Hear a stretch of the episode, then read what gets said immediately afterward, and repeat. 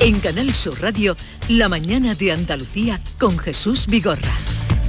Y a esta hora de la mañana, el día por delante con Paco Ramón, los presupuestos andaluces del 23 del año que viene que superarán hoy su primer trámite parlamentario. La comparecencia de la consejera de Economía y Hacienda la pueden seguir en directo a partir de las 12 eh, de la mañana en RAI, en Radio Andalucía Información. Eso, esas cuentas eh, pues eh, cuentan con el apoyo, con la mayoría absoluta del Partido Popular, por lo que van a seguir adelante a pesar de las enmiendas a la totalidad que han presentado los grupos de izquierda, PSOE por Andalucía y Adelante Andalucía. Por cierto, que el presidente presidente de la Junta, Juanma Moreno, visita hoy una fábrica de mantecados en la localidad sevillana de Estepa. El gobierno asegura los presupuestos generales con el apoyo de Bildu, pero sigue negociando con Esquerra. Sánchez pacta con la formación Aberchale la salida de Navarra de la Guardia Civil de Tráfico, mientras eh, sigue negociando con los independentistas catalanes la reforma de los delitos de sedición y malversación. La audiencia de Córdoba revisará de oficio todas las condenas por delitos sexuales. Y la de Zaragoza ya ha decidido que va a aplicar las rebajas de penas que eh, contempla la ley del solo si es sí en contra de la opinión de la Fiscalía General del Estado que ordenaba esta semana a los fiscales oponerse a ciertas rebajas de pena. 17 condenados por delitos sexuales ya se han beneficiado de esta nueva norma. Concentraciones del CESIF. El sindicato de funcionarios protesta ante las delegaciones del gobierno de la Junta esta mañana por el deterioro de los servicios públicos. Protesta también de los sindicatos eh, sanitarios, SATSE y SMA, por la carrera, denuncia los incumplimientos del SAS en la carrera profesional. Los grandes bancos muestran su disposición a adherirse al pacto de las hipotecas o medidas para que sean más llevaderas por parte del gobierno. Estudiarán el acuerdo por si bien necesario algún tipo de retoque, pero ya se conoce que a corto plazo esas cuotas hipotecarias se podrían reducir incluso a la mitad, pero al final de la vida del préstamo el pago de intereses se puede disparar. Tiroteo en Virginia, Estados Unidos. Al menos 10 personas han muerto en un supermercado de la cadena Walmart en la ciudad de Chesapeake, donde un tirador se ha liado pues a disparos esta pasada madrugada. El atacante ha sido abatido mientras las autoridades siguen buscando más víctimas. Por cierto, Jesús, en Jerusalén al menos una persona ha muerto y más de una docena han resultado heridas eh, en dos explosiones que está investigando ya la policía. Tres restaurantes andaluces consiguen su primera estrella Michelin. Son el gaitano Código de Barra, Caleja en Málaga y el granadino de Loja, La Finca. España eleva a 13 sus restaurantes con tres estrellas de la guía gastronómica. Por cierto que es la primera estrella que cae en Granada, que hasta ahora no tenía ninguna. Y España debuta hoy 5 de la tarde en el Mundial. El combinado de Luis Enrique se va a enfrentar a Costa Rica a partir de las 5 de la tarde. El rey viaja solo a Qatar para apoyar esta tarde a la selección. Ningún ministro va con el jefe del Estado porque el país árabe dice no respeta los derechos humanos. En lo deportivo, el seleccionador tiene a su disposición a todos los convocados. Oye, eh, Alberto, me han dicho que ahora que se ha ido Cristiano Ronaldo del Manchester United, que parece que lo quiere fichar el Betis. ¿Sabes algo? ¿Alguna información? Espero que no. Pero bueno, el Betis es muy serio como para este tipo de cosas. Hombre, no, pero es un buen jugador, ¿no? Lo fue. Oye, pero tú te has hecho ahora de la Argentina. Sí, yo hoy me siento argentino. ¿Y por qué? Bueno, pues, pues como el otro día Infantino dijo... ¿Tú vas siempre con los perdedores? Hoy me siento árabe, gay, discapacitado, catarí, pues, ¿no? Pues por usar un poco esa demagogia suya, pues como hoy ha perdido Argentina, perdió de manera manera, además con Arabia Saudí, que es el, digamos, el régimen árabe vecino al de Qatar. Sí. Oye, pues yo creo que tiene mucha metáfora eso, ¿no? Me siento argentino. Bueno, eh, recomiendo el artículo de Alberto hoy, hoy me siento argentino, en el ABC, periódico que dirige, pero que además sigue escribiendo. Eh, hoy me siento argentino. Mm, recomendable con esa carga de la guasa. Es que no me digas que no es maravilloso que en, el, en, el, en la era del fútbol mm, dominado por los jeques, por los, por los todopoderosos del, del petróleo y del dinero, eh, un equipo mm, que tiene 11 jugadores impronunciables le gane al de las estrellas. Sí, sí, sí. O sea, eh, eh, esos equipos en los que el locutor de radio, estamos en la radio y lo pongo en el artículo, todavía puede permitirse el lujo de inventarse quién lleva el balón. sin que pase nada. Esos son equipos son venerables. Esa es la verdad del fútbol. además, Totalmente, los que en las camisetas tienen más consonantes que vocales. Sí, sí, sí. Esos son los equipos que hay que defender. Pero además ha sido, bueno, han declarado fiesta nacional, día... Imagínate en Arabia Saudí haberle ganado a la Argentina de Messi, que llega como favorita al Mundial. ¿eh? Esto es demasiado. Que venía, había ganado creo que los últimos 36 partidos Sí. Argentina. Y va y pierde con Arabia pierde el Saudí. del Mundial Sí. con Arabia Saudí. Eso es lo que tiene, yo no soy muy seguidor, pero eso es lo que tiene el fútbol, ¿no? Que puede uno de segunda, puede ganarle a uno de primera y, o uno de tercera. Esa es la gran belleza del fútbol, claro. Sí, ha sido un sorpresón auténtico. A ver qué pasa ahora con, con- con España, que debuta hoy, creo, ¿no? A ver qué pasa Eh, esta, a ver, a ver esta qué pasa, tarde. ¿no? Sí. Esta tarde. Bueno, el- yo soy poco del telepredicador Luis Enrique. Pero se está hablando muchísimo, ¿no? Eso, por eso digo. Pero que antes no hablaba tanto.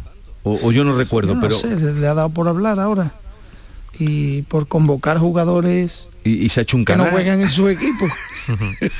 Sí, eh, no os pude escuchar anteriormente, estabais hablando un poco de, me pareció eh, escuchar a Alberto de, de, en fin, la polémica que estaba viendo sobre los derechos humanos en Qatar. Yo ta- también pienso... No, no un- estaba hablando de eso. Ah, ¿no? Bueno, lo, ha- lo ha sugerido. Lo ha sugerido, bueno.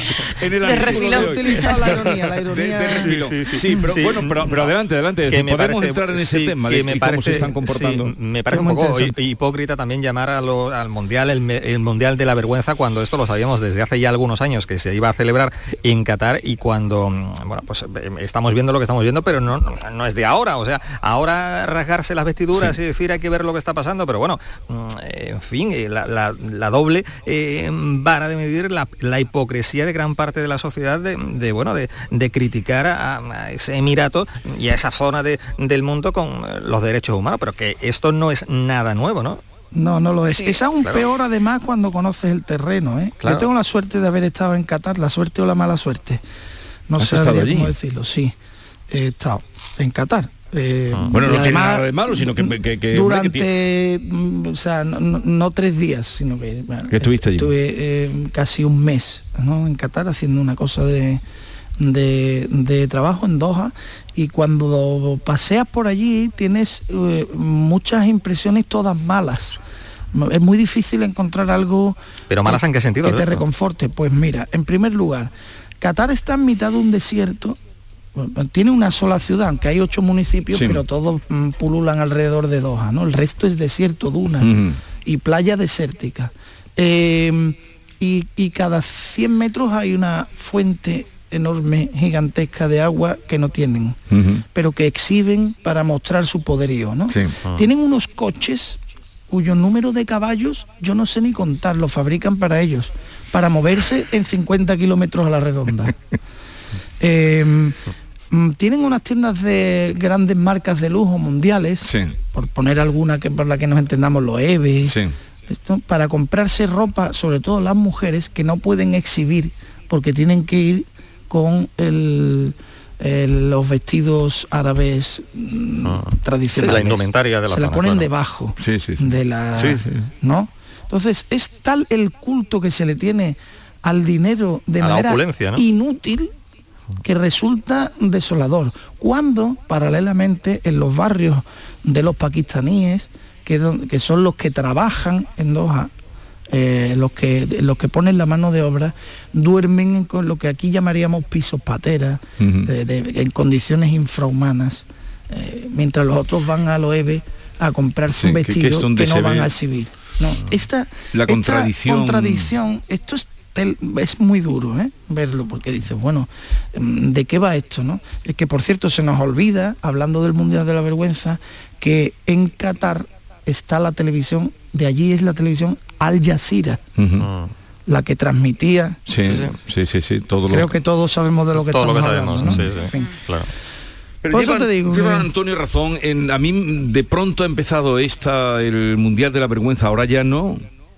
¿No os parece? claro, Ahora- tiene toda la digo, razón, Antonio. No, claro, no, no, no me hagas- decir no. Digo a los que les gusta ver los partidos, ahora no me vengáis con cuentos como Es que, haciendo, porque claro. hay gente que está haciendo exhibición de yo no voy a ver los partidos Claro, de no- Qatar, nos, no ponemos, nos ponemos muy estupendos o todos y el postureo que no falte, pero esto lo sabíamos hace ya 10 años creo, que, que los mundiales se iban a celebrar en Qatar, ¿no? Eh, ¿De qué vienen ahora las críticas? Hay un pequeño, eh, un municipio de aquí de Huelva, Rociana del Condado, su club deportivo eh, ha elaborado un vídeo Sí. y ha sacado diciendo que está en contra del- de la celebración del mundial, mundial de, de la vergüenza y tal. Pero pienso que esto lo podríamos haber hecho an- poco antes y igual hubiéramos conseguido algo. Bueno, ¿no? pasa siempre, con los Juegos Olímpicos pasa igual, lo hemos visto en China. Al final, eh, las sospechas de corrupción que, que pululan alrededor de estos organismos internacionales mm, son lamentables, la verdad.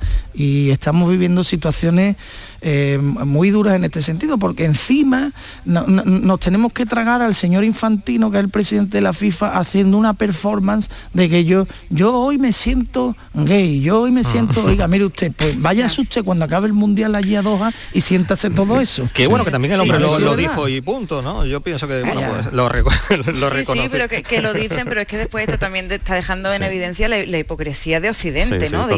Europa, porque eh, muchos equipos eh, dijeron que iban a salir con una bandera LGTBI al campo y después cuando les dijeron que es que los jugadores que salieran con eso iban a recibir una tarjeta amarilla, oye, ya nada, ya no se ha vuelto a saber Por de- eso digo la doble eso. moral, claro. Sí, a mí me parece tristísimo porque al final lo que estamos dejando constancia es que bueno, que sí, que lo- los derechos humanos muy bien y condenamos el, el que no se cumplan, pero a la hora de la verdad tenemos otros intereses. Lo que se está poniendo, de la efectivamente. competición, en fin, o sea, Lo- que de- nos dejan muy mal, pero no solo en claro. Qatar esa denuncia, sino a, a todos los que somos cómplices de eso. Lo ¿no? que se está poniendo de manifiesto es que el fútbol es lo que es un negocio importantísimo que está por encima de muchas cosas y a los hechos no nos remitimos. ¿no? Y, y después yo no sé si, si vosotros compartís esta sensación, pero yo no creo que tenga tanto que ver con esto de los derechos humanos o con un boicot, eh, pero yo noto como muy poco ambiente de mundial. A mí por la me- fecha, no estamos ¿no? en la época. Claro, por la fecha, claro. ¿verdad? No estamos en la época. Porque si, si- Yo si no el- noto ese pulso, Si ¿sí? pasado mañana van a encender las luces en Huelva, que son los primeros en Por- Andalucía, por ¿no? ejemplo, exactamente, Entonces, ahí, exactamente. Claro, y a todo esto hay que añadir, y a todo esto hay que añadir los efectos colaterales sobre el resto del fútbol de las ligas de cada país que tiene el las- mundial en esta fecha. Hemos vivido como en España determinados jugadores el, el último mes de liga se han quitado en medio porque no se querían lesionar para jugar el mundial. Esto, esto es terrible. ha ¿eh? alterado completamente la... Es adultera el resto de competiciones. O sea, no hay por dónde cogerlo. esto. Bueno, pero tú vas a ver el partido esta tarde. O sea, claro, voy a verlo, ¿cómo no? es que no, no creo que sea incompatible una cosa con la otra. Que, que tú lo vas a ver. No es que hay gente que hace eh, mm, pues una, un acto de fe, un acto de, de- de- de- de- en fin. ¿Tú de- crees? ¿Tú crees? o por lo menos lo, dicen, no lo sé, lo que tú decías, la, la impostura. Sí, Eh, bueno, mm, el tema de las eh, del alivio de cargas hipotecarias que tienen familias de renta baja o, o renta media, pero es que todavía lo que se ha lanzado hasta que no se publique eh, no vamos a saber lo que es exactamente, porque Y que es un principio de acuerdo. Sí, sí, es una, una propuesta, Claro, tienen que contestar claro. los bancos, eh, pero que, ¿qué os parece de lo que habéis visto? Pero que todavía he Pues- hablado con, con un abogado que anoche se lo estuvo leyendo todo y me dijo, "Eh, pero esto todavía no es nada hasta que no se, Claro. eh, hasta que no se Es publique. que yo, esto, esto ha sido un ejercicio de, de malabarismo del gobierno. El, el gobierno ha lanzado eh, un acuerdo y es como si yo digo que he lanzado un acuerdo con el Papa. He lanzado un acuerdo, pero no sé si está de acuerdo la otra parte. Pero bueno, esto es lo que tengo. Eh, a mí me parece esto un ejercicio de, de, pura cosmética política. O sea, es un código de buenas prácticas al que veremos si se adhiere algún banco o no eh, del que tampoco conocemos al detalle la letra pequeña porque todavía se está cerrando, pero que el gobierno trató de vender ayer como, como un gran acuerdo con, con las entidades bancarias que yo la verdad es que no, no entendí muy bien. Pero si hay dos, hay dos solo que sean... Está CaixaBank, que Claro, cuyo y- y accionista, cu- claro. segundo accionista es el Estado y, y- y Sabadell no sabía ni que se hubiera ni que se hubiera integrado. Pero bueno, Ah. eh, que es que a mí lo que me parece eh, escandaloso de esto es que eh, ya se, se falte a la verdad con, con tal descaro, ¿no? Que se diga Sí. que- que hay un acuerdo cuando la otra parte no está dentro de eso. O sea, es como, no sé. Ah. En el fondo ya resulta hasta romántico que nos parezca escandaloso que se falte la verdad. No, diciendo, "Bueno, no, aquí seguimos nosotros agarrados a nuestro romanticismo, "Ay, que está mintiendo o que es mentira, ¿no? Denunciando las, las mentiras. Sí, me parece que este principio de acuerdo lleva marca de la casa, me parece y me temo lo peor que va a ser un poco chapuza, ya lo estamos viendo, ya Podemos ha dicho que no le gusta este, este principio de acuerdo, que ellos exigen más y más sacrificios a, a la banca, lo comentábamos al principio, de momento parece que la Caixa, eh, por motivos que comentaba eh, Ana y Sabadell, son las eh, dos únicas de momento entidades que se han interesado y bueno, habrá que ver, pues, en fin, en qué consiste. Yo he escuchado por ahí algún que otro experto que dice que, bueno, que los que tengamos hipotecas, mejor que nos apretemos un poco el cinturón y sigamos pagándola antes que acogernos a este tipo de ayudas que pueden ser pan para hoy y hambre para mañana. ¿no? Yo, en definitiva, creo, y ya termino, que este principio de acuerdo es mm, marca de la casa, El- chapuza y poco más. El ¿no? problema, Antonio, tú has dado una clave, ¿no? Que dice, los que tengamos hipoteca, que nos apretemos el cinturón y sigamos pagándola. El problema es que hay, hay un, bloque cada vez mayor de gente Sí, que no puede ni apretarse el cinturón ya, ya no le Ah. cabe ningún, ya el, el siguiente apretón es muerte. Ah. Eh, bueno, el otro día publicamos una estadística en ABC que me, que me, que me resultó desoladora, ¿no?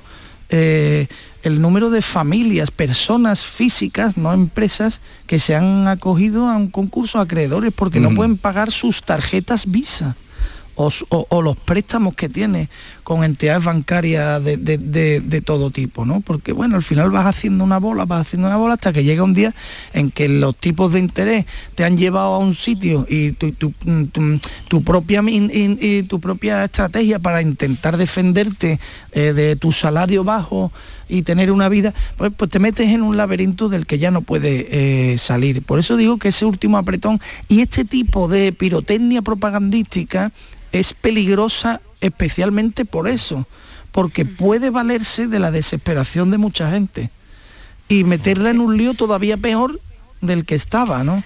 Fin, yo creo que hay que... Sí, porque eh, eh, esto ya, ya mm, han salido eh, varios institutos especializados que, que lo que dicen que es que mm, esta carencia de hipoteca que se Sí. ofrece a las clases medias, que a mí, bueno, lo de clases medias hasta 29.000 euros en una unidad familiar, eh, en fin, lo pondría entre comillas, pero que lo que va a hacer es aumentar más los intereses que tienen que pagar. O sea, al final Claro, va a ser como prolongar la agonía, ¿no? Eh, como decía Alberto, pan para hoy, hambre para mañana, pero es que hoy, hoy leí una noticia que decía que, es que podían pagarse hasta se- un 73% más de intereses, o sea, el banco siempre gana.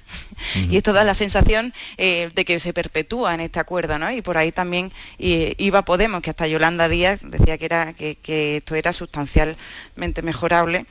Y después a mí me parece casi un insulto esto de que salga Calviño y diga que, que es una medida de protección para las rentas bajas y las rentas medias, pero, pero mm, esta- estamos fuera de la realidad, quiero decir, 29.000 euros Pues en sí, una pues sí. familia eh, ¿Es de varios media? miembros. Es que, claro, son dos personas cobra- cobrando el salario mínimo prácticamente. Eh, en fin, yo, yo no entiendo muy bien, eh, ha sido un afán, una exhibición intentar ponerse la medalla sin base, sin base ninguna.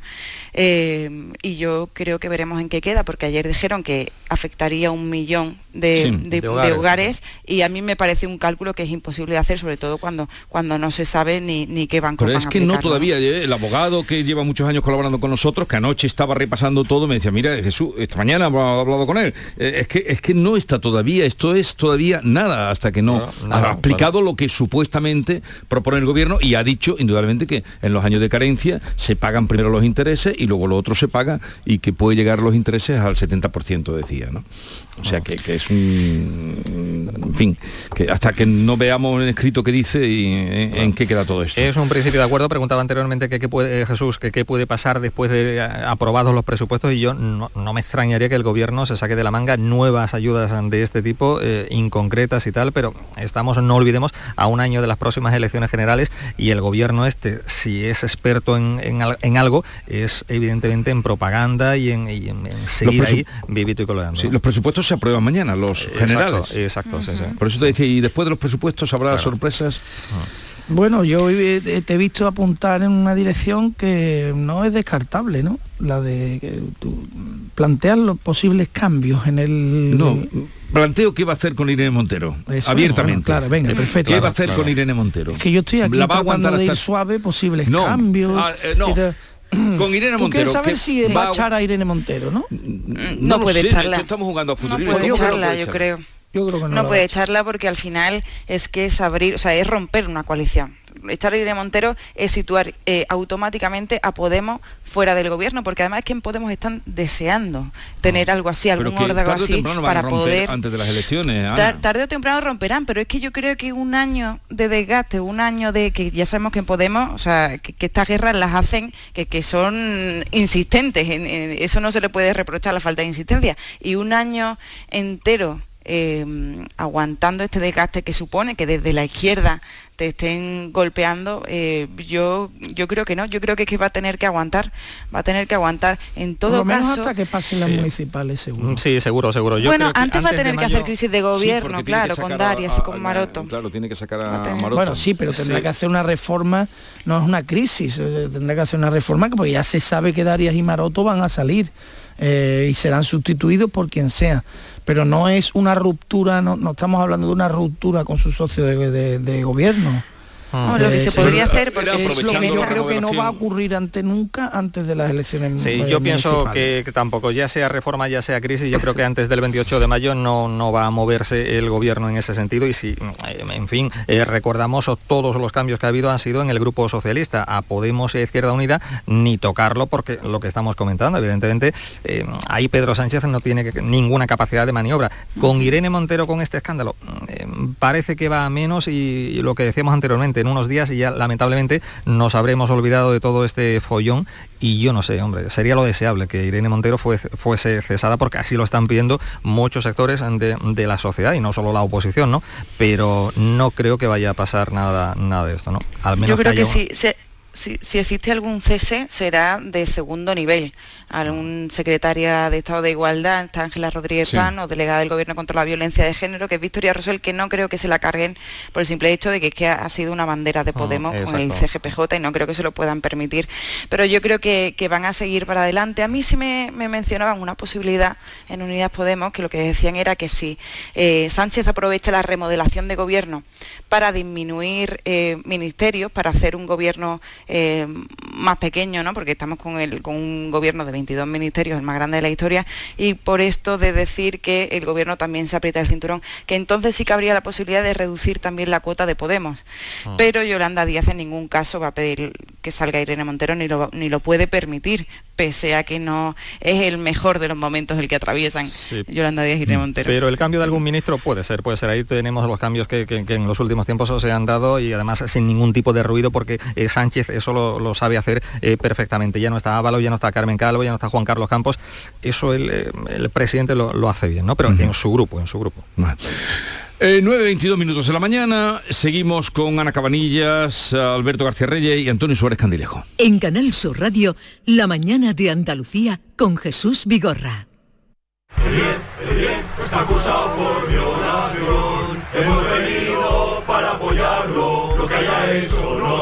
Uno de cada dos mujeres ha sufrido algún tipo de violencia machista a lo largo de su vida. Si ni tú ni yo hemos ido y no vas a hacer nada para pararlo, entonces, ¿quién? Delegación del Gobierno contra la Violencia de Género. Ministerio de Igualdad. Gobierno de España. Viernes 2 de diciembre, bote especial de Euromillones de 130 millones de euros para que nada te quite el sueño. Porque teniendo 130 millones y suena el despertador puedes dormir 5 minutitos más. Y luego otros 5 más. Incluso 130 millones más. Porque tendrás todo el tiempo del mundo para despertarte y para todo lo demás. Este 2 de diciembre, bote especial de 130 millones. Para no volver a necesitar el despertador. Loterías te recuerda que juegues con responsabilidad y solo si eres mayor de edad. Desguaces Meggi. Todos los recambios que necesitas para tu coche. Piezas de carrocería, mecánica, electricidad, climatización. Visita nuestra web. Accede a nuestro catálogo completo de piezas, promociones y descuentos. Ven a alguna de nuestras tiendas o haznos tu pedido por teléfono o WhatsApp al 608-807-317. Desguacesmeggi.com. Tu desguace online. Ahora más cerca de ti. Canal Sur Radio. El Mediterráneo y el Atlántico son testigos de una encrucijada de culturas, costumbres y gentes. Gastronomía, naturaleza y patrimonio emocionan en Ceuta, una ciudad con personalidad única. Descúbrelo desde 69 euros en tu agencia de viajes de confianza. Servicios turísticos de Ceuta. Ceuta, donde se unen las emociones. Noviembre llega el auditorio Nissan Cartuja cargado de humor y música. No te pierdas en este mes el tributo musical de Queen, la obra de teatro de Pablo Carbonell, Mercado de Amores o el estreno de la nueva obra de teatro del Yuyu, El Gran Combate. Entra en auditorionissancartuja.com y descubre todos los espectáculos programados. No te quedes sin tu entrada. Repetimos, auditorionissancartuja.com.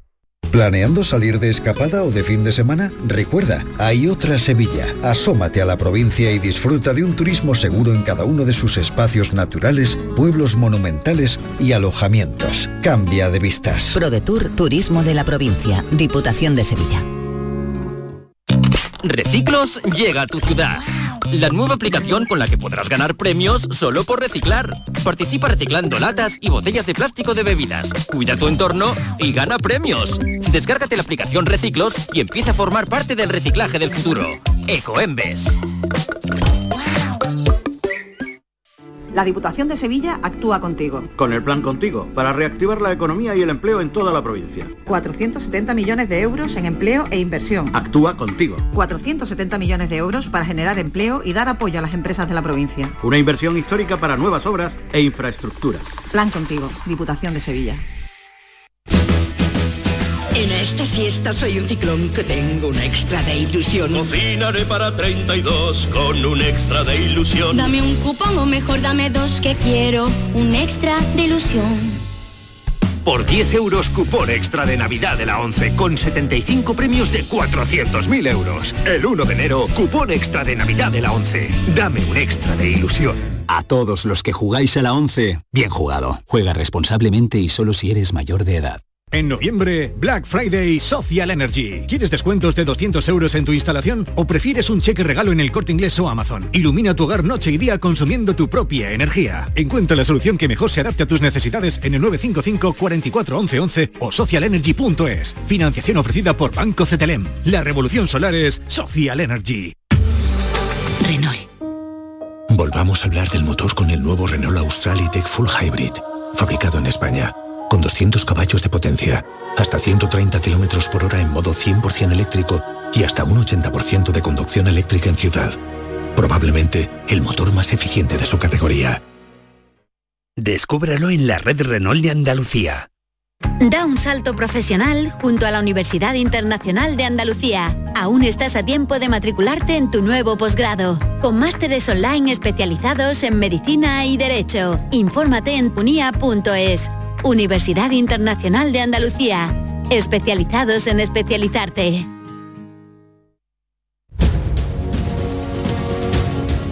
La mañana de Andalucía con Jesús Vigorra. Bueno, queridos compañeros, ya os había anunciado que hoy nos visita Juan Marín, así es que eh, os voy a despedir, os voy a liberar, no me gusta eso de, de despedir, os voy a liberar a todos. Eh, Ana Cabanillas, que, bueno, espera un momentito que tiene que dar la letrita flamenca, el cierre Alberto García Reyes, Bueno, como es lo propio, venga. Después de todo lo que hemos hablado, de la situación en la que estamos, de que una mentira tapa la otra, los escándalos vienen, ¿no? Yo se la dedico a, a Pedro Sánchez, va di- directamente dirigida a él esta soleá. Hoy con dedicatoria. Sí, va Venga, para él. ¿no? dale. Va- le interpelo con esta soleá, que dice, tu callejón es del miedo. Quiero entrar y no me dejas. Quiero salir y no puedo. Qué bonito. Con la letrita terminamos. Antonio Suárez Candilejo. eh, Muchas gracias. Hasta la semana eh, que viene. Un placer y si puedes, Jesús, perdona, eh, le puedes preguntar a, a Juan Marín por esos eh, iniciativas, proyectos que tiene en la zona transfronteriza entre España y Portugal, que seguro que tiene cosas in- interesantes que contar. Te está escuchando y ahora nos contará. Si de eso te puede contestar y a todos los, los oyentes. ¿eh? Te está escuchando en este momento. Ana, un saludo y Alberto, que tengas un buen día. Un abrazo. Adiós a todos. Adiós.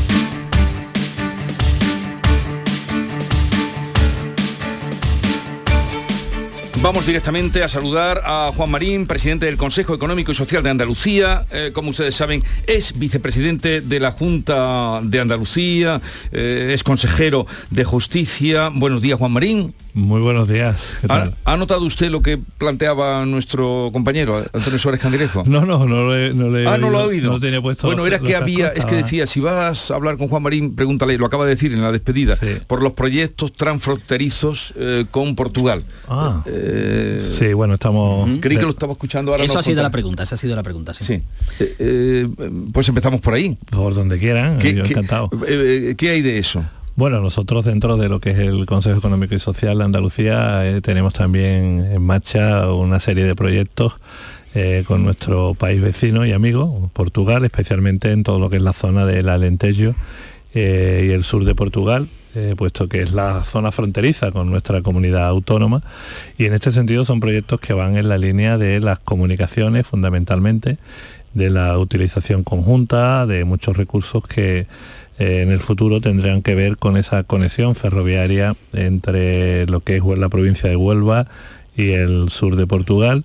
Y creo que son sin lugar a duda proyectos muy interesantes que también se enmarcan dentro de esa, de esa iniciativa que se puso en marcha hace ya algunos años que, que, es la red transnacional atlántica, donde los países que formamos parte de la Unión Europea, como es Portugal, Francia o España, y que tenemos en este caso, intereses comunes, especialmente en el ámbito estratégico desde el punto de vista de las comunicaciones, porque al final, si hay buenas conexiones ferroviarias, si podemos hacer un uso conjunto de, del aeropuerto de Faro, eh, en definitiva abrimos ese espacio por la vía de la Plata para conectar el sur de Europa, porque es donde estamos, en el sur de Europa, con el corredor central, pues sin duda eso nos va a beneficiar absolutamente a todos. Así que en esa línea estamos y ahora precisamente vamos el próximo día 1 y 2 de este próximo mes de diciembre.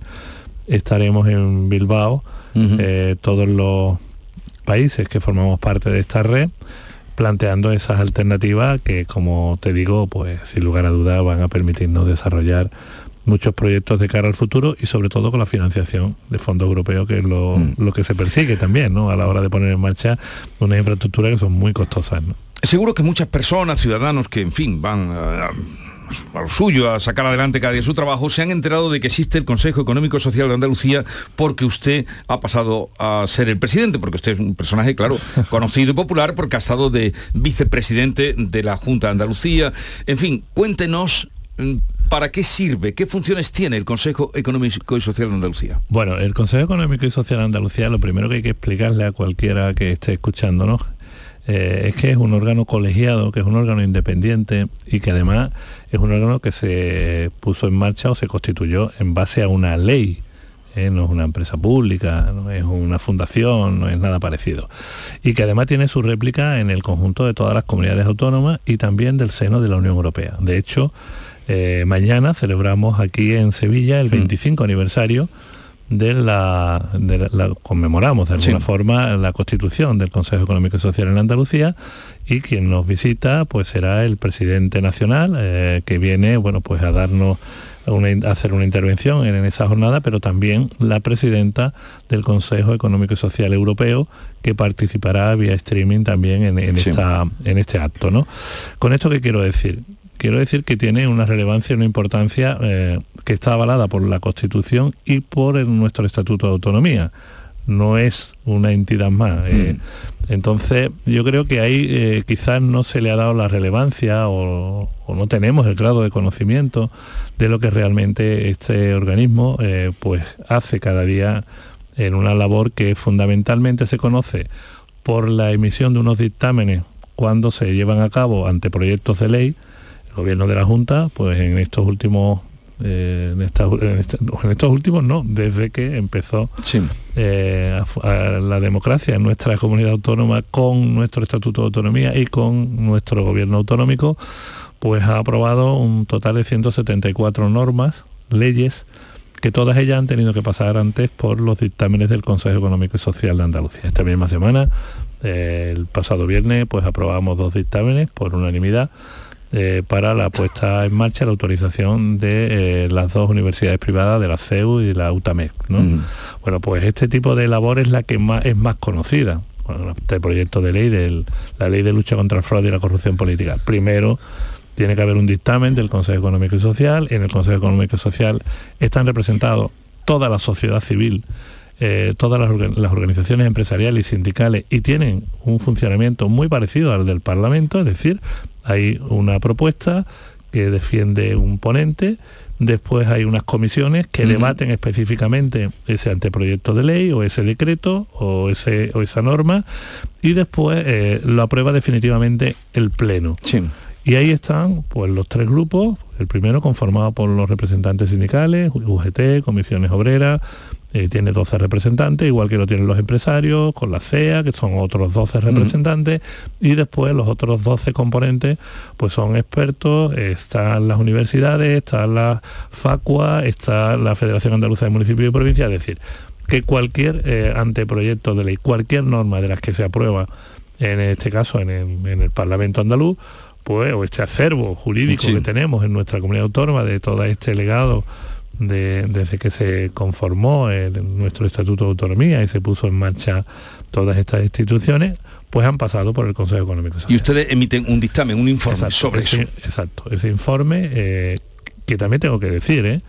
Que precisamente si hay algo que destacar del Consejo Económico y Social es que ha participado en esa transformación social y económica de Andalucía durante estas cuatro décadas, pero además lo ha hecho con un diálogo social que ha permitido que mm, todas las normas se hayan podido aprobar por unanimidad. Ojo, ¿eh? estamos hablando de que muchas veces hay intereses eh, enfrentados a nivel ideológico, a nivel político, eh, y que finalmente se, resuelven de una forma, yo creo que, que muy, muy razonable, donde el sentido común y sobre todo la práctica jurídica y el ordenamiento jurídico forman parte de esas decisiones. Así que es un órgano independiente del gobierno y, por eso quizás esa sea su labor ¿no? más, conocida si es que en algo sea conocido. Pero lo importante es que el Consejo Económico y Social también actúa por iniciativa propia, no solamente elaborando informes sociales, de tipo social, de tipo económico, que tienen mucho que ver con lo que sucede en el día a día de los ciudadanos, sino también participando en proyectos eh, con otras comunidades autónomas incluso a nivel nacional, con el, con el Consejo Económico y Social Nacional y con otros proyectos también a nivel internacional, que finalmente pues elaboran una serie de informes que se envían, en este caso, o bien al Gobierno de España o a la propia Unión Europea, a través del Consejo Económico y Social Europeo, para que eh, se tengan en cuenta a la hora del desarrollo eh, económico de nuestros territorios. Mm. Toda esa labor eh, ahora mismo estamos metidos concretamente en cuatro proyectos y que se está llevando a cabo es muy desconocida, Jesús, prácticamente nadie la conoce. Y ahí se decide, por ejemplo, se está trabajando ahora en el, todo lo que es el arco mediterráneo, los países que formamos parte del arco mediterráneo, el Consejo Económico y Social eh, andaluz, pues está trabajando con las comunidades autónomas de eh, Baleares, de Valencia, de Murcia, es lo que es, digamos, un proyecto de sostenibilidad para el mar Mediterráneo, con todos los problemas de contaminación que tenemos de plástico. Bueno, pues ese tipo de informe también se elaboran aquí y son después decisivos a la hora de tomar valga la redundancia, decisiones para solventar este tipo de problemas. Bueno, eh, eh, nos está contando... No sé si te he ido muy rápido, pero, pero, ya son muchas cosas. son muchas cosas, o sea, lo, que, lo que hace... Pero hasta antes de ayer usted fue consejero de justicia. Sí y por eso me gustaría que en todo eh, el lío que hay en este momento me diera su opinión de cómo lo ve eh, el tema eh, de la ley del solo si es sí, por ejemplo. Pues yo lamento decirte que el espectáculo que se está dando, bajo mi punto de vista, es, es bochornoso, ¿no? Yo no creo que la justicia no puede ser un mercadeo. como también he escuchado decir a algún líder político estos últimos días y coincido ¿no? en esas afirmaciones, eh, lo hemos visto desde que empezamos con el Consejo General del Poder Judicial, donde nadie se pone de acuerdo. Sigue la cosa igual. Sigue igual, esto parece que no tiene importancia. En Europa nos ponen la cara colorada, nos, nos mandan aquí a un comisario que el hombre supongo que se iría pensando que esto estaba resuelto y se da cuenta de que al final los intereses de los partidos está por encima de incluso en este caso del interés de, la justicia. Después nos hemos encontrado, bueno, pues con una eh, bueno, una, cuestión que para mí también pues degrada mucho ¿no? la calidad democrática de nuestro ordenamiento jurídico cuando realmente se establece o se pretende casi derogar una norma que es el delito de eh, de secesión mm, para contentar a unos socios políticos que al final te dan o no la posibilidad de aprobar unos presupuestos o esto no, es admisible. Y ya, bueno, pues este, este ha sido el remate, ¿no? Yo creo que dentro del propio gobierno, y se ha demostrado con las declaraciones que hemos escuchado de los distintos representantes, tanto de Podemos como del Partido Socialista, no hay. Un, esta misma mañana escuchaba yo a la a Pilar, a la, ministra. Pilar Job, sí, que finalmente habló. Excusándose diciendo que ella no estuvo en ese consejo. Eh, pero ha dicho calma y tranquilidad, es lo que ha dicho. Pero verá, eh, esto no va de. Yo creo que eh, la justicia, y como tú bien decías, he sido consejero de justicia, la justicia hay que ponerla en su justo valor y si la vamos degradando de esta forma, si perdemos la confianza en nuestros jueces, en nuestros tribunales ordinarios de justicia, eh, en nuestros fiscales, en nuestros abogados, en nuestros procuradores, al final estamos deteriorando la democracia. Y eso es lo que está sucediendo bajo mi punto de vista en este momento. O sea, un, señor que ha sido, y digo un señor porque la inmensa mayoría de los delitos eh, de los que estamos hablando con, esta nueva ley, eh, han sido cometidos por hombres, ¿no? Eh, comete una barbaridad de las características que todos conocemos. Se hablaba del caso de la manada, se hablaba del caso... No puede ser que ahora mm, le estemos diciendo que es más barato delinquir y, maltratar o violar a, una mujer que, que ayer, porque al final bueno, estamos, estamos yo creo que justo en la dirección contraria de lo que los ciudadanos en su casa esperan, y es que la justicia y el gobierno les proteja de estos eh, señores, por llamarle de alguna forma, que, bueno, se permiten eh, el, hacer eh, lo que hacen de una forma, de una, prácticamente una barbarie, ¿no? Muchas de las cosas que hemos escuchado. Y ahora cogemos y reducimos las penas o les permitimos salir antes de prisión de verdad yo lo veo con, con, mucho miedo, ¿eh? te lo confieso, te lo con mucho miedo. Yo soy padre y pienso en lo que puede pasar y me decepciona ¿no? el poder escuchar este tipo de cuestiones y más de un gobierno, eh, evidentemente, que, que si siempre se ha intentado eh, identificar ha sido precisamente por su lucha contra en este caso los casos de violencia de género, contra los maltratadores, contra los violadores, y que ahora pues se lo estemos poniendo más fácil con esta con esta ley me parece sinceramente que no es, no es de recibo y estoy entiendo perfectamente el cabreo que muchísima gente tiene, sobre todo muchísimas mujeres que estos últimos días hemos visto casos que, ahora se sienten con miedo porque ven que su, la misma persona que las ha violado mm van a estar en la calle dentro de unos nada, en un tiempo cortísimo. Así que me da mucho pánico, Jesús, te lo confieso, este tipo de decisiones, porque entiendo que son decisiones que no están suficientemente consensuadas, que no se ha hecho una valoración realmente jurídica de fondo de lo que significa la aprobación de esta nueva ley. Bueno, estamos hablando con Juan Marín, presidente ahora del Consejo Económico Social de Andalucía, Manuel Pérez Alcázar. Eh, buenos días, señor Marín. Vamos a la actualidad política pura y dura. Eh, cuando usted permitió la investidura de Susana Díaz eh, en su último mandato, le exigió que tanto los expresidentes Chávez como Griñán entregaran el acta de senador y de diputado respectivamente. Bueno, ahora vemos a Griñán que está a las puertas de su entrada en prisión con la audiencia de Sevilla instándole a que ejecute la condena. ¿Qué sensación le queda y qué imagen daría para Andalucía la entrada en prisión de un expresidente de la Junta? Bueno, yo creo que se cumpliría con lo que la justicia ha dictaminado. Y como igual que te decía antes, siguiendo el mismo principio, eh, la justicia está para que la respetemos.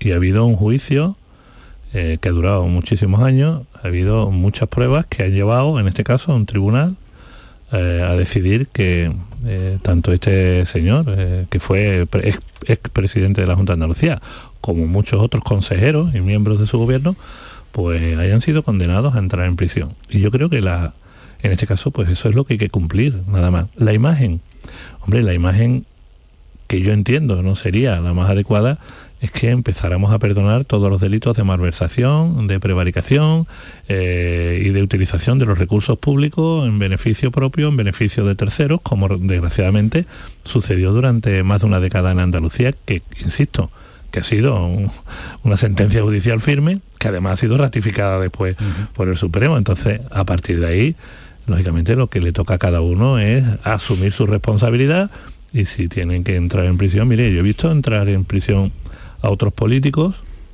algunos casos muy sonados, Pedro Pacheco, fue alcalde de Jerez, o una persona que yo, bajo mi punto de vista, personalmente, claro, puedo tener mi opinión, pero el, el, juez decidió otra cosa, que fue que ingresar en prisión, que fue Eva Corrales, la alcaldesa de Rota, por un tema de unas bandas de 12.000 euros, 10, 12.000 euros de unas bandas que le había encargado a, dedo a, una empresa, en este caso de, un familiar, ¿no? Pues mire usted, pues esta señora tuvo que entrar en prisión. Y, y, la justicia que hizo, pues sencillamente su trabajo. Y ahora, como ha hecho su trabajo, pues el señor Griñán y aquellas y el resto de consejeros que han sido condenados pues tendrán que entrar en prisión. Señor Marín, usted eh, el, cargo de presidente del Consejo Económico y Social le ha costado ni más ni menos que el carnet de su partido. Bueno. ¿Se siente defraudado con la dirección de Ciudadanos de Inés Arrimadas o con Inés Arrimadas? Bueno, lo dije y lo vuelvo a decir. Yo creo que fruto de la ignorancia de algunos miembros de, mi partido eh, en no entender que es este cargo. Antes lo decía Jesús, ¿no? Es que muy poco conocido, pues mire usted, pero cuando se está en política y se quieren tomar decisiones de este calado, eh, de pedirle a una persona que, no sé, eh, no es falsa modestia, pero creo que soy de los pocos que siempre ha defendido, siempre se ha identificado con mi proyecto político, incluso algunas veces cuando no estuviera de acuerdo con lo que se planteaba, ¿eh? también te lo confieso, pues al menos deberían de haber preguntado, oye, ¿y esto, este cargo de qué va, no? Pues mira, lo primero que, que de que va es que es un cargo de un órgano colegiado independiente del gobierno y que además es una institución que está en todas las comunidades autónomas y en los países miembros de la Unión Europea, con lo cual a partir de ahí el poder tener a un presidente de un Consejo Económico y Social de una comunidad autónoma como Andalucía, yo como militante de Ciudadanos, como afiliado de Ciudadanos, pues me sentiría orgulloso. Y algunos, pues por su ignorancia, porque la ignorancia es muy atrevida, pues se atrevieron a pedir que yo de forma temporal causara baja en el partido mientras que fuera presidente del CES. Y claro, mi respuesta no podía ser otra, mire usted, yo no causo baja de forma temporal, yo me doy de baja ahora mismo. Si me lo ordena mi secretario de organización y yo me debo la lealtad que le debo a mi partido, siempre la he cumplido, me doy de baja ahora mismo. Eso no significa que yo no siga siendo liberal, que no siga siendo progresista, que no siga manteniendo mis principios y valores, sencillamente es que creo que mi partido ha cometido un error muy grave a la hora de hacerme esa petición pero una vez más he cumplido con lo que se me ha pedido. Y a tener de este tipo de decisiones, de los resultados de las elecciones, por ejemplo las andaluzas o de lo que dicen las encuestas, ¿cree usted que Ciudadanos tiene futuro a medio corto plazo en este país? Bueno, yo creo que el espacio liberal existe y que es verdad que es un espacio muy complicado, yo lo he vivido en primera persona. Estamos ahí entre la derecha y la izquierda, estamos ahí entre las grandes eh, maquinarias, eh, las grandes estructuras organizativas eh, de dos formaciones políticas que se han querido apoderar del centro, porque hay un nicho de voto muy importante y lo han conseguido. Esta es la realidad. Me remito a los resultados que tuvimos en Cataluña cuando pasamos de 36 a 6 diputados. Eh, me remito al fiasco que montamos en Murcia, eh, también. Y a esas personas no se les pidió que se marcharan, fíjate, eh, todavía están por ahí. me remito a lo que pasó en Madrid, donde con un magnífico candidato como el Mundo Val conseguimos cero y me remito a lo que pasó en Castilla y León, exactamente igual. Y después de todo eso, si tú no cambian las velas del barco, pues al final te vas a hundir. Mm. Y desgraciadamente es lo que nos pasó también en Andalucía. Las velas del barco es el mascarón de proa, es Inés Arrimadas. No es cambiar a la, dirigente, es cambiar, fundamentalmente, mira, ahora estamos con el tema de la refundación. Yo siempre he defendido el liderazgo de Inés, me parece una política fantástica, eh, pero evidentemente sí, ahora una, una de las cosas que puedo compartir con, con el proyecto de refundación de mi partido o el que fuera mi partido, digamos de forma oficial hasta hace poco, es precisamente en que no se puede mezclar el, digamos, el líder político con eh, lo que es la organización, porque mm. son dos cosas completamente diferentes. Y esa confusión sí ha existido en Ciudadanos. Eh, Inés es la presidenta del partido, pero Inés no podía dirigir el partido que son dos cosas, insisto, completamente distintas. Jesús hace un programa fantástico y tú como aquí con él, pero necesitas allí alguien que dirija, alguien que ordene, eh, como, pues esto es igual, las organizaciones, eh, eh, bajo mi punto de vista, cometíamos un grave error manteniendo con Albert la dirección nacional y la organizativa y ahora con Inés exactamente igual. Al final nos hemos dado cuenta que tenemos que, rectificar. Ahora tardaremos un tiempo en recuperarnos. Estoy convencido de que tardaremos más tiempo de lo que algunos piensan. ¿Desde cuándo no ha hablado con Inés Arrimadas? Pues creo que fue desde el martes que se me nombró en el Consejo de Gobierno. Sí, no, no he vuelto a Desde ese martes que usted se lo dijo a ella, que lo iban a nombrar, ¿o cómo no, fue? yo se lo dije la semana antes. Ella era conocedora en todo momento, porque es verdad que durante Sí. estos tres meses, bueno, yo te tengo que decir, Jesús, primero que yo no quería trabajar.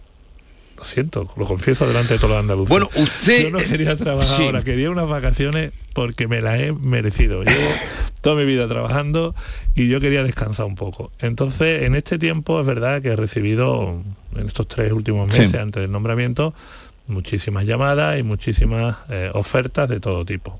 Eh, Inés me pidió que me fuera también a Madrid, eh, a trabajar Sí. en el partido, en fin, muchísimas. Y a nivel autonómico también y a nivel privado. Pero eh, yo siempre he mantenido informado a la presidenta de todo, porque se habló de la Defensoría del Pueblo Andaluz, se habló, Sí. yo lo he leído, de la Empresa Sí. Pública de Turismo y Deportes, se habló de muchas cosas.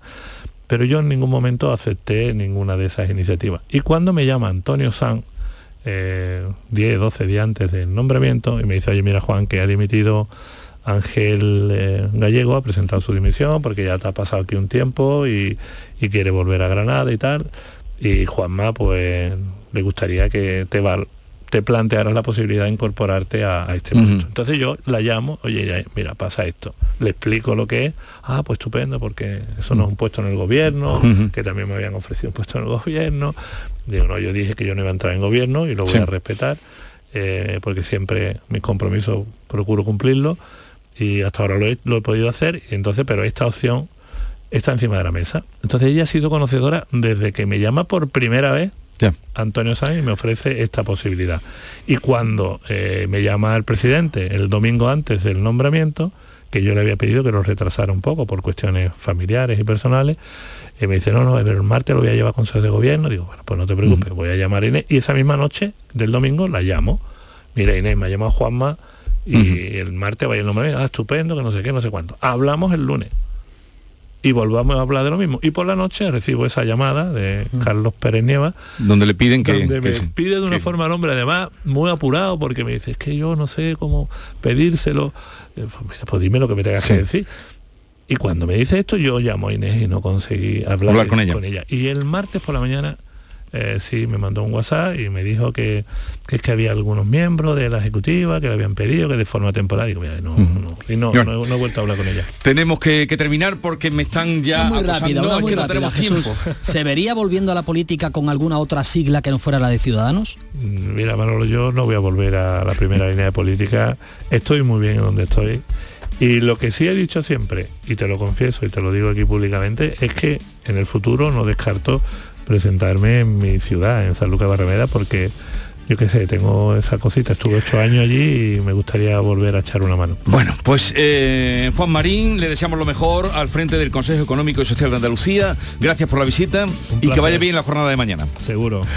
Eh, vamos ya apuradísimos, pero enseguida volvemos.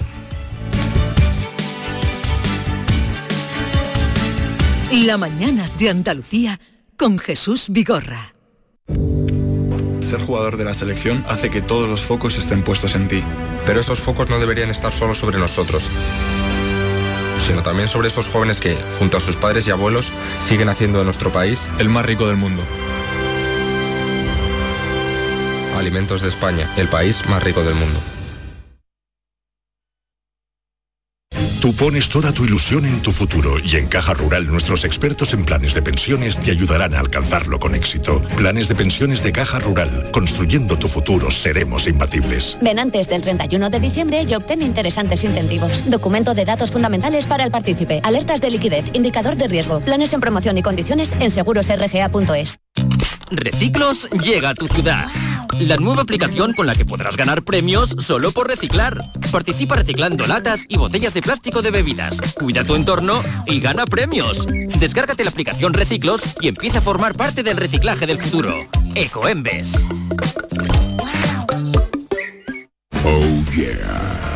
Desde hoy hasta el lunes no te pierdas el increíble remate de Black Friday en Muebles Rey. Te descontamos el 50% del 50% de tu compra. Oh yeah. Y además con transporte y montaje gratis. Recuerda, este Black Friday te descontamos el 50% del 50% en Muebles Rey. En Sevilla, Polígono El Manchón Tomares frente Hipercor al Jarafe. Este domingo abrimos. Los agricultores y ganaderos aseguramos nuestros vehículos, nuestras casas, nuestra salud pero a veces olvidamos asegurar el fruto de nuestro trabajo. Este año no olvides asegurar tu cosecha o explotación ganadera con las ayudas para seguros agrarios de la Junta de Andalucía. En el campo, trabaja sobre seguro. Infórmate en tu aseguradora. Campaña de información cofinanciada con FEADER. Junta de Andalucía.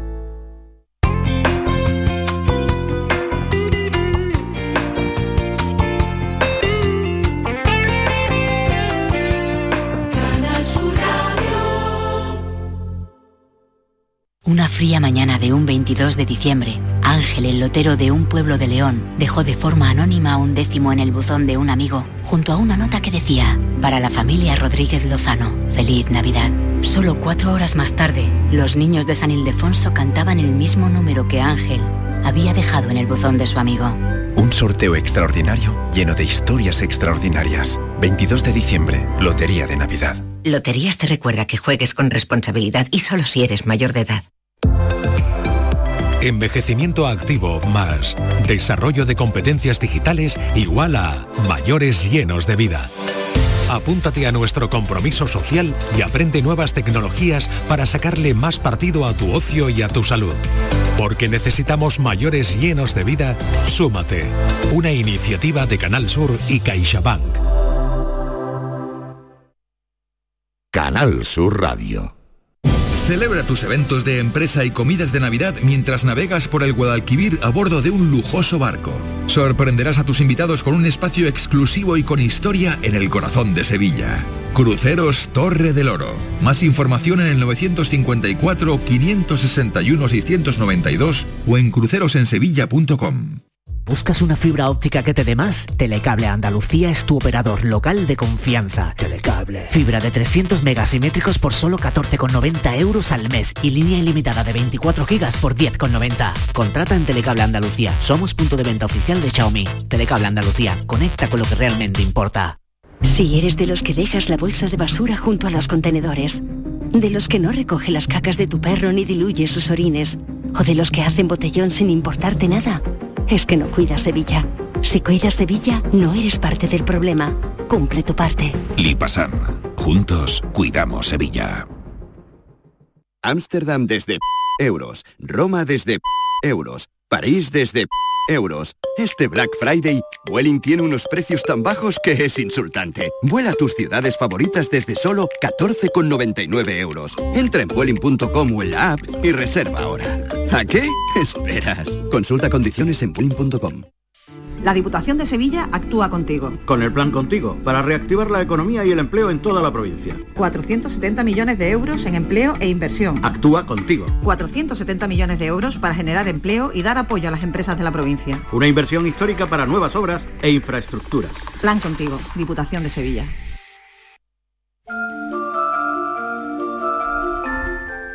Animal se llama el último disco de Funambulista que tuvimos aquí ayer. A pesar de los muchos derechos que se le reconocen en la ley, García Barbeito, antes que animal doméstico o salvaje, domesticado o campero, prefiere ser mascota, que esos sí que tienen derechos asegurados. Querido Antonio, te escuchamos. Muy buenos días, querido Jesús Vigorra. Perversos de los animales. Yo soy un poco animal, lo reconozco a las claras pero quiero ser ahora animal de cuatro patas, animal de compañía o de los que están en casa hechos a la buena vida de pienso, vacuna y cama. Menos gracia me haría a mí ser un animal de granja, porque el sacrificio ahí, a la corta o a la larga, acaba cayendo encima, a cuchillo o a navaja, con artes que me dan miedo y aún eléctrica descarga. Yo quiero ser animal pero no quiero que hagan con mis carnes un revuelto de chorizo o de empanada, ni molito en el horno, ni pechuguita a la plancha. Yo quiero ser animal de los de vida mimada, veterinario, paseo, ducha con caliente agua, champú que dé brillo al pelo, crema antiparasitaria y una vida de rajá sin penalidades varias. No quiero ser un ternero, tampoco mulo de carga, y menos toro de lidia, ni león de circo, nada. Yo quiero ser animal, pero de una vida cara, ni perro de cacería, ni mulos de los que aguantan varios días de romería llevando una vida mala. Un animal con derecho, y el que me tosa la paga. Ni mosquito y que me maten con el frío, con la alpargata, ni mosca del veranillo que el que la pilla la mata. Yo ni pulga ni piojo, ni avispa ni garrapata, y si vuelo por el aire quiero ser el mejor. Águila, ni un zorzal ni una perdiz, y menos conejo o ámser. Yo quiero ser la mascota de Doña Ione Belarra.